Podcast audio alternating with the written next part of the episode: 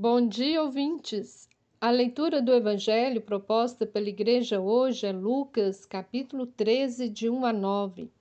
O evangelista informa que algumas pessoas procuraram Jesus para lhes dizer sobre o castigo que galileus sofreram na mão de Pilatos, quando mesmo mandou matá-los. Eles entendiam que este castigo era, na verdade, um castigo de Deus por causa de seus pecados era assim que muitos religiosos entendiam. Se estou sofrendo, seja por doenças ou tragédias, é porque cometi algum pecado. A relação com Deus é de uma teologia da retribuição, conhecida também como teologia do medo, ou seja, eu não faço bem porque sei que é bom. Faço bem porque tenho medo de Deus me castigar. Faço bem para receber favores de Deus. Após ouvir essas ideias de castigo de Deus, Jesus conclamou duas vezes a conversão, que da língua grega é metanoia.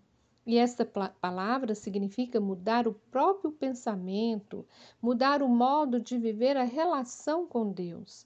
Ou seja, não devo me relacionar com Deus a partir do medo do castigo, assim como os governantes da época agiam com seus cidadãos.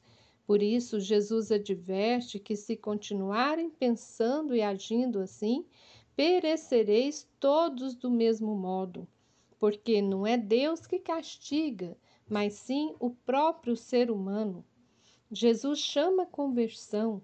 Para isso, logo em seguida, conta uma parábola para mostrar que Deus é graça e misericórdia. Devemos nos converter para o entendimento da teologia da graça, Teologia da Misericórdia de Deus. Jesus conta a parábola da figueira que não produzia frutos, mas não fora cortada. Isto quer dizer que Deus é paciente com seus filhos. Os filhos são simbolizados pela figueira. É paciente para que se convertam e produzem frutos, frutos para o reino, o reino de justiça instaurados por Jesus. A leitura nos convida a pensar na teologia da graça, da misericórdia e do amor de Deus, porque tenho consciência de que devo continuar a obra do Pai para que o mundo não pereça, pois sou responsável por produzir o bem.